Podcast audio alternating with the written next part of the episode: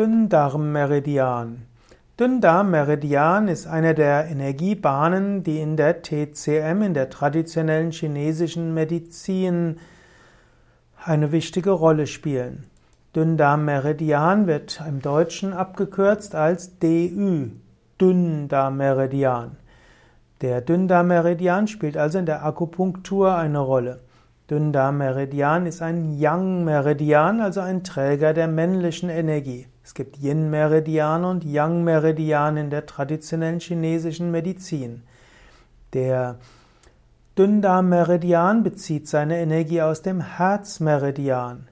Der Dünndarmmeridian hat auch eine Wirkung auf Schleimhäute und auch bei Spasmus äh, kann eine, ja, eine Akupunktur auf Punkten des Dünndarmmeridians eine Wirkung haben.